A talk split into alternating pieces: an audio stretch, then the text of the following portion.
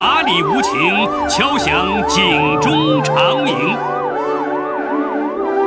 梁辉说法。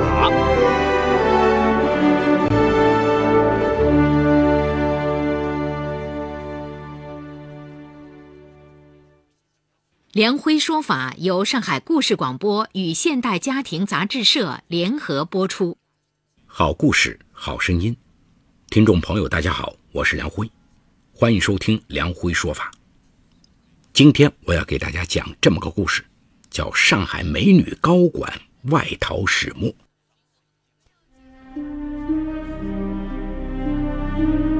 法治故事耐人寻味，梁辉讲述不容错过。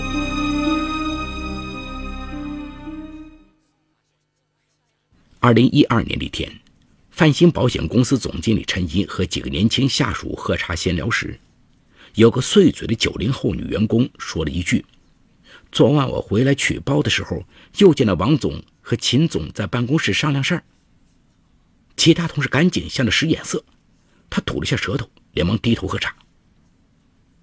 所有这一切都没逃过陈怡的眼睛，他强装镇静，其实早已心乱如麻。因为下属嘴里所说的王总，公司高级顾问王永水，不仅是陈怡以年薪一百万从另一九七九年出生的陈怡是上海市长宁区人，还在他念小学时父母就离异了。此后，陈怡随母亲生活。一九九八年中专毕业的陈怡，先后在几家小公司就职，见那些比自己大不了多少的女白领经常出入高档场所。陈怡在羡慕之余，一边工作赚钱，一边自修大学文凭，以便在机会来临时自己能有效把握住。二零零三年，保险业进入黄金发展时期，陈怡果断从原公司辞职，而后应聘进太平洋安泰人寿，成为一名保险代理人。进入公司后，陈怡凭着自己的聪明与勤奋。很快，在员工一两百人的公司里，将业绩做到了前十名，月薪突破万元，跻身上海白领阶层。二零零四年，公司新招了一批员工，秦妍希就是其中之一。陈毅发现，这名从澳大利亚留学回来、比自己小两岁的女孩，性格十分开朗，做事麻利。年底，在公司表彰的前十名优秀员工里，秦妍希赫然在列。陈怡发现，秦妍希与自己的很多理念不谋而合，都认为产销分离是保险行业的必然趋势，都认为中高端客户市场是一个优秀业务员应主攻的方向等等。据后来与他们一起创建泛星公司的罗军回忆。陈怡与秦妍希经常出双入对，在旁人眼里，他俩就是一对亲密无间的闺蜜。事实上，在亲密的表象下，两人在暗中较劲。有一段时间，陈怡一直占据着业绩排名前列的位置。可2005年7月，公司公布年终业绩排行榜时，秦妍希却排在了陈怡前面。据同事苏雪萍回忆。下半年，陈怡加班次数明显增多。酷热难当的夏天，同事们常常见到陈怡汗流浃背地从外面走进公司，显然是从外面拜访客户刚回来。半年后，陈怡重新排在了秦妍希之前。二零零六年五月，陈怡升职，有同事认为陈怡会不会借机公报私仇？但令人诧异的是，陈怡不仅没有这样做，反而在大事小事上格外关照秦妍希。二零零九年末，陈怡从太平洋安康人寿辞职，而后加盟泛兴保险代理公司。陈怡加盟泛兴不久，便将秦妍希也拉了过去。好姐妹在新的公司并肩作战，很快又双双成为业务尖子。二零一零年七月，由陈怡实际控制的范星江苏营业部注册成立。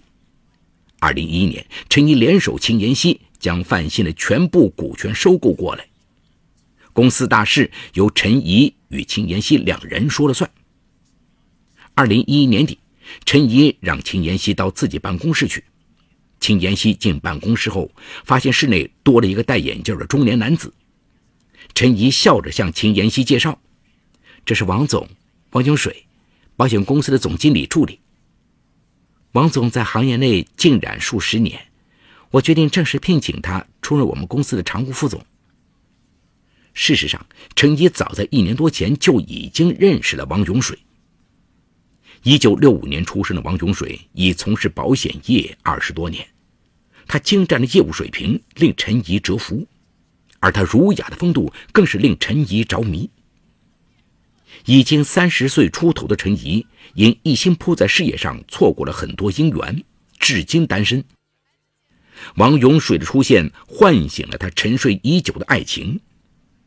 陈怡知道王永水有妻子和女儿。但他觉得他需要为真爱一搏，邀请王永水加盟范星公司，期待他在公司的转型方面做点事情是一个因素。另一个因素呢，就是希望能够近水楼台先得月，俘虏才子之心。案发后，记者在看守所采访陈一时，就他与王永水、秦妍希三人之间微妙关系进行了询问。同时，对当初与他们一起创业的几个同事进行了深入采访。陈怡与秦妍希这两名美女高管与中年精英男王永水之间的关系脉络逐渐变得清晰起来。从二零一二年六月底开始，无论是外出洽谈项目，还是内部交流事务，陈怡随时都将王永水带在身边。终于有一天，他俩突破了底线。随后，两人的恋情处于公开化的状态，公司员工对此经常私下议论。精明的陈怡面对大家的议论，表现得若无其事，其他人倒也无所谓。受震撼最大的应是秦妍希。从相关办案人员那里，记者了解到，比陈怡小两岁的秦妍希和陈怡一样，也是年过三十岁，依然单身。在一段时间内，秦妍希和王永水走得很近，在旁人看来确实有点暧昧。在感情问题上，秦妍希没有理由与陈怡闹，但在事业上，秦妍希开始了报复。两个闺蜜冷战一段时间后，约定此后陈怡负责公司全局，平常主抓行政事务，而秦妍希则负责销售等经营性项目。陈王恋情公开后，引起了王永水妻子的愤怒。王永水的妻子闻讯后，先是跑到泛新公司大闹。事先得知消息的陈怡与王永水提前躲开了。但如此一闹，影响极坏。陈怡后来向记者坦诚，他自觉有愧于王永水的妻子，所以不管王妻怎么闹，他也不会介意。因大量精力用在了感情上。陈怡打理公司的时间明显减少，真的只能放手让秦妍希操作。违规的长闲短做，正是在那段时期达到了疯狂的程度。据上海市检察院第一分院指控，泛星保险代理有限公司把二十年期的寿险包装成一到三年期、年收益率百分之十的理财产品，以此吸引投资人。据了解，上海徐汇区张先生通过泛星签订了一份年缴十五万的二十年期两全保险合同，同时泛星代理人还与他签订了一份协议，约定一年后返还十五万元本金和百分之八的年化收益。张先生说，他投资的目的在短期理财，如果不是泛星代理人承诺一年即可还本付息。他不会买这份长期保险。在高额投资收益的诱惑下，范兴快速聚拢了大量投保人或投资人，收取保费十三亿多元，套取十亿多元。大量高额保单使范兴业务快速上升，获得了较一般中介更高的代理手续费。这些手续费被公司用于给付客户的理财收益，以及购买新的保单。同时继续套取高佣金，短期理财到期后，泛新公司就面临着支付本息的巨大压力。在短时间内如果没有足够的新客户补充上来，或者没有新项目进行造血，那么资金链断裂就成为迟早的事情。二零一三年一月，秦妍希向陈怡提出辞呈，将股权转让，此后离开了公司。表面上看，陈怡在事业、感情上均战胜了秦妍希，但实际上，只有陈怡内心最清楚，胜利荣光的背后，公司已经危机四伏，而他则如履薄冰，感觉自己跌落深渊是迟早的事。二零一三年六月的一个晚上，公司其他员工都已经下班，陈怡面容憔悴地坐在办公室里。王永水则坐在一边，不停地翻看手中的笔记本电脑，这里存储着公司整个财务运行数据。看着看着，王永水的额头开始冒汗。他告诉陈怡，到目前为止，公司已亏空巨大。陈怡嘴唇哆嗦着说：“还有补救办法没有？比如引进风险投资？”王永水摇了摇头，喃喃地说。很难，没有一半以上的获利把握，风投是不会出手的。哎，让我再想想，想想。陈怡脸色惨白，他依偎在王永水身边说道：“你一定要想出办法来，为了公司，为了我俩的将来。对了，你和你那位的手续办的怎么样了？我请了律师，专门和他在谈。”你就别再催我了，行吗？一向温和的王永水不禁有些恼怒。据案发后，他向警方供述，自从与陈怡突破底线后，他既后悔又惶恐。后悔的是自己做了对不起妻子的事情，惶恐的是随着对公司了解的加深，他逐渐发现了端倪。泛新公司将长期保险产品变更为短期理财产品的做法。完全是无视保险法规的危险游戏。自己当初享受着周旋在这两名美女高管之间的感觉，竟对这一切没有早点察觉。待发现真相后，自己不仅已深度介入公司的运作之中，更关键的是与陈怡已公开恋情，他只有硬着头皮扛下去。与此同时，陈怡一边敦促王永水尽快找到脱困之策。一边四处寻求风险投资，但他的努力无济于事，而王永水也被公司事务与离婚官司闹得焦头烂额，他与陈怡的恋情也出现了危机。在这样的情况下，陈怡萌生了带着王永水外逃的想法。这里有情与法的冲突。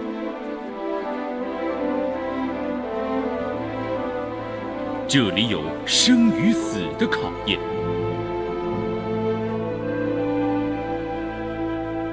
这里有爱与恨的交织，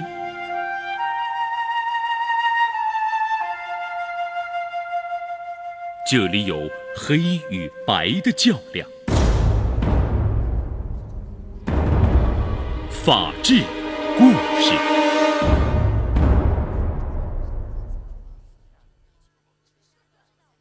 二零一三年七月初，陈怡将外逃的想法告诉了王永水，并要求他随自己一并出逃。王永水听完之后陷入沉默之中。七月五号，陈怡在网上联系上了一名专门从事移民的香港人阿斌，请他代办外逃的各项手续。他们就出境的国家和费用进行了商谈，最后决定出境的目的地为太平洋上一个岛国瓦努阿图。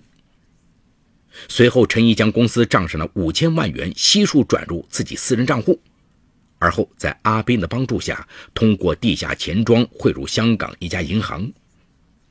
七月中旬，阿斌来到上海，将瓦努阿图的身份证明交到了陈怡的手上。办完这些后，陈怡支付了阿斌一笔钱作为前期酬劳。七月二十四号，陈怡和王永水接到阿斌的通知后。带着几大箱行李来到了浦东国际机场。为了不让母亲担心，陈怡并没将外逃计划告诉母亲，只是称自己要出国办事。因女儿经常出国，陈母也没在意。而王永水则瞒着家人。按计划，他们先从上海飞到韩国，再从韩国转机至斐济，最后从斐济飞往目的地瓦努阿图。如此迂回的目的是为了逃避中国警方的追捕。七月二十九日，陈怡与王永水到达了斐济。按阿斌的计划，陈怡他们要在斐济等待几天，而后再登机飞往瓦努阿图。在斐济等候通知的几天时间里，尽管两人每天沐浴在阳光下，却根本无心欣赏这个热带岛国的旖旎风光，整日处在一种惶惶不安的状态之中。陈怡与王永水的担忧是有道理的。他们出逃不久，二零一三年八月十号，一条泛鑫保险中介公司美女高管携巨款外逃的消息赫然出现在网上，并引起轩然大波。八月十五号，上海市公安局经侦总队在公安部的统一指挥下，向全球一百多个国家发出了红色通缉令。二零一三年八月十九号上午八点多。已经在斐济等了十几天的陈怡和王永水，拿着行李正准备登机前往瓦努阿图。陈怡首先通过海关的查验，轮到排在陈怡身后的王永水时，斐济海关人员在查看他的护照后，随即说：“对不起，你的护照有问题，我们需要做进一步的查验。”说完，斐济海关人员就将王永水挡在出关的门口。陈怡已经觉察到了什么。可他却下意识地折返回来，陪同王永水等待护照的查验。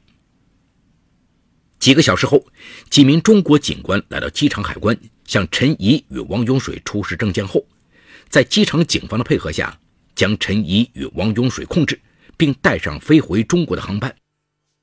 陈怡通过地下钱庄转移的五千万元被警方全数追回。在陈怡与王永水归案之后，秦延熙也被警方刑拘，另案处理。据上海市经侦总队相关办人员介绍，陈一归案之后，如实向警方供述了自己的犯罪事实。令人唏嘘的是，陈一将长嫌短做的责任更多的归结于秦延熙。在接受记者采访时，他这样说：“我只能说这件事情，大家肯定都是有责任的。”虽然始作俑者是秦妍希，一些想法也是他，但我不会把责任全部推脱给他。我只觉得责任是共同的，毕竟公司是一起的。他说话的风格跟我完全是不一样的。一般来说，他有他的性格魅力，他会有一些凝聚力，会一些煽动能力、鼓动能力。他给人的第一感觉是豪爽的，夸夸其谈的。但是他也有一个特性，是我后期对他不太认同的，那就是说的话过于夸张，甚至有一些不是事实的东西。在对秦妍希贬损的同时，陈怡却在毫无保留地替恋人王永水开脱。陈怡称，王永水直到出逃之前才获悉公司的真实的运营模式，所以王永水被连累的成分更多一些。二零一五年二月十一号。上海市第一中级人民法院就上海泛鑫保险代理有限公司实际控制人兼总经理陈怡、公司高级管理人员王永水集资诈骗一案进行一审公开宣判。被告人陈怡因集资诈骗罪被判处死刑，缓期两年执行；王永水被判处无期徒刑。法院宣判后，被告人陈怡、王永水未当庭提起上诉。陈怡由一名身价千万的美女高管沦为阶下囚的悲剧，令人深思。事业也好，感情也罢，都需要通过正当途径、淡定的追求、理性的获取，急急火火甚至不择手段的去追求，其结果只能是人财两空，还会葬送自己一生。好，故事说到这儿就告一段落。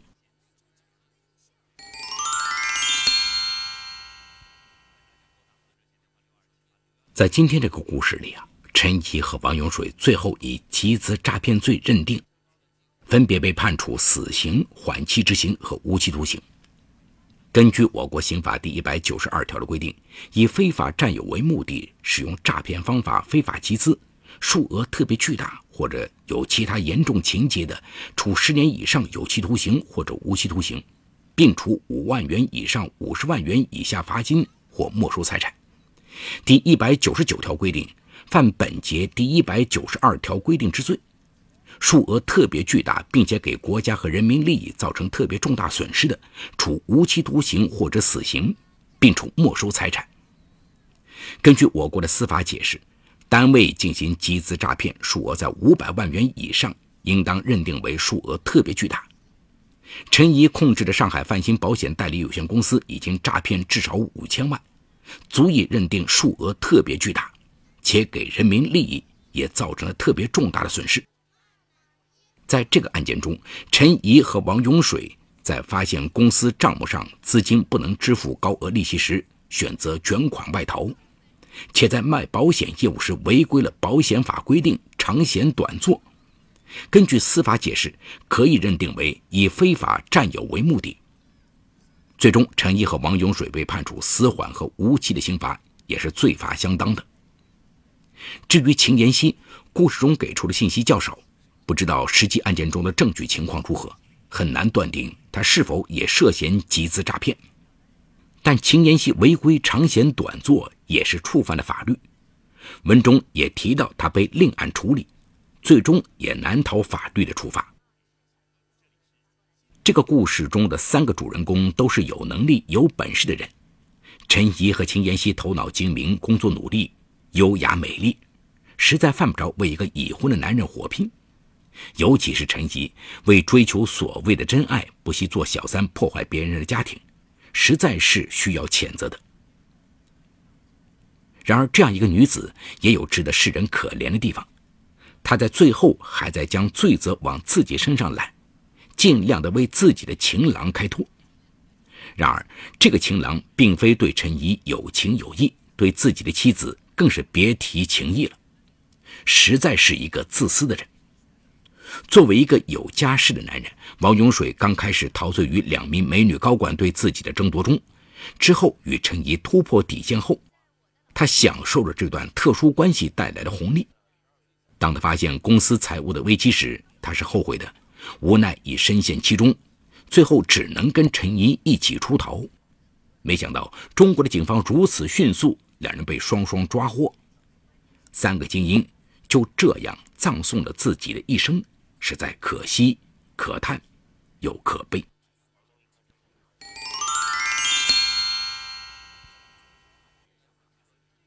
好，感谢闸北区人民检察院为本次节目提供的帮助。本次节目编辑主持梁辉。后期制作王文琪，监制赵杰、张建红。感谢您的收听，我们明天再见。